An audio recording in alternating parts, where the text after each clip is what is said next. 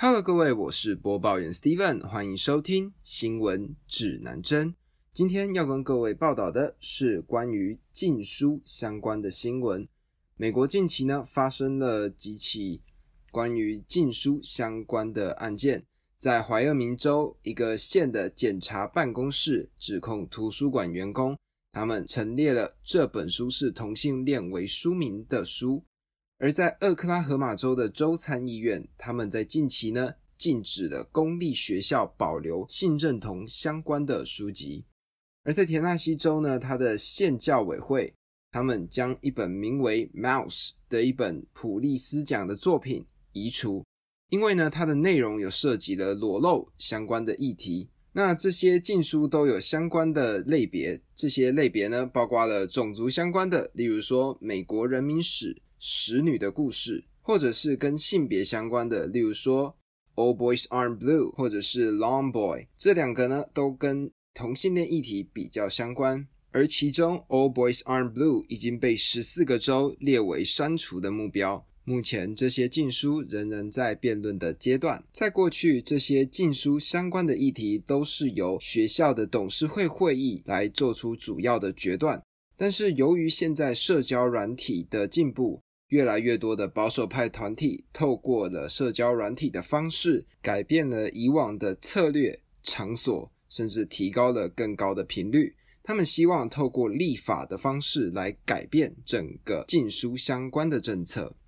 而最近的调查显示，美国在近期已经接到了三百三十份的禁书挑战报告，这是十年来首次见到如此大量的禁书挑战报告书。而关于禁书呢，目前当然就有正方与反方相关的论调。那支持禁书的呢，主要是一些家长保守的团体，例如说像 Moms of Liberty 的创始人 Tiffany Justice，他就说到，在性活动资讯这个方面，这些孩子并没有准备好。而关于种族与性别相关的议题呢，应该是由父母来选择，这也是父母的权利。而反对禁书的人呢，他们则认为禁止书籍这项政策，它也会影响到其他父母的权利和选择。而这样子禁书的决定会攻击特定的主题，导致更多的暴力跟欺凌。一个十七岁的高中生 Jack，他也认为删除这些 LGBTQ 相关的书籍是具有歧视性的，因为这些书籍其实鲜少会出现在文学上。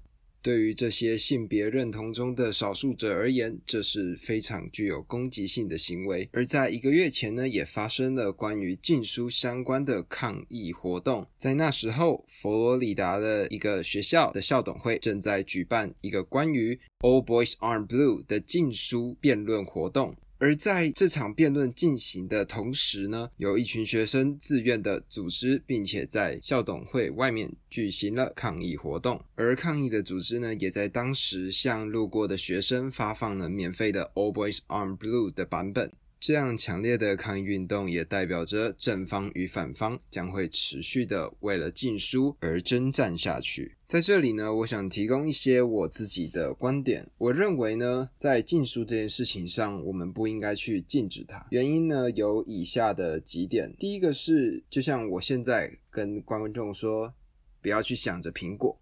你们就会马上一直去思考着苹果这件事情，你们脑海里面就会一直停留着苹果相关的记忆。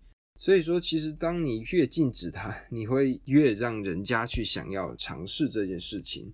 而第二个呢，其实是在以前或许禁书这件事情是可行的，因为在那个年代科技其实并不发达，所以如果想要了解这些书籍的话，必须要透过纸本这件事情来处理。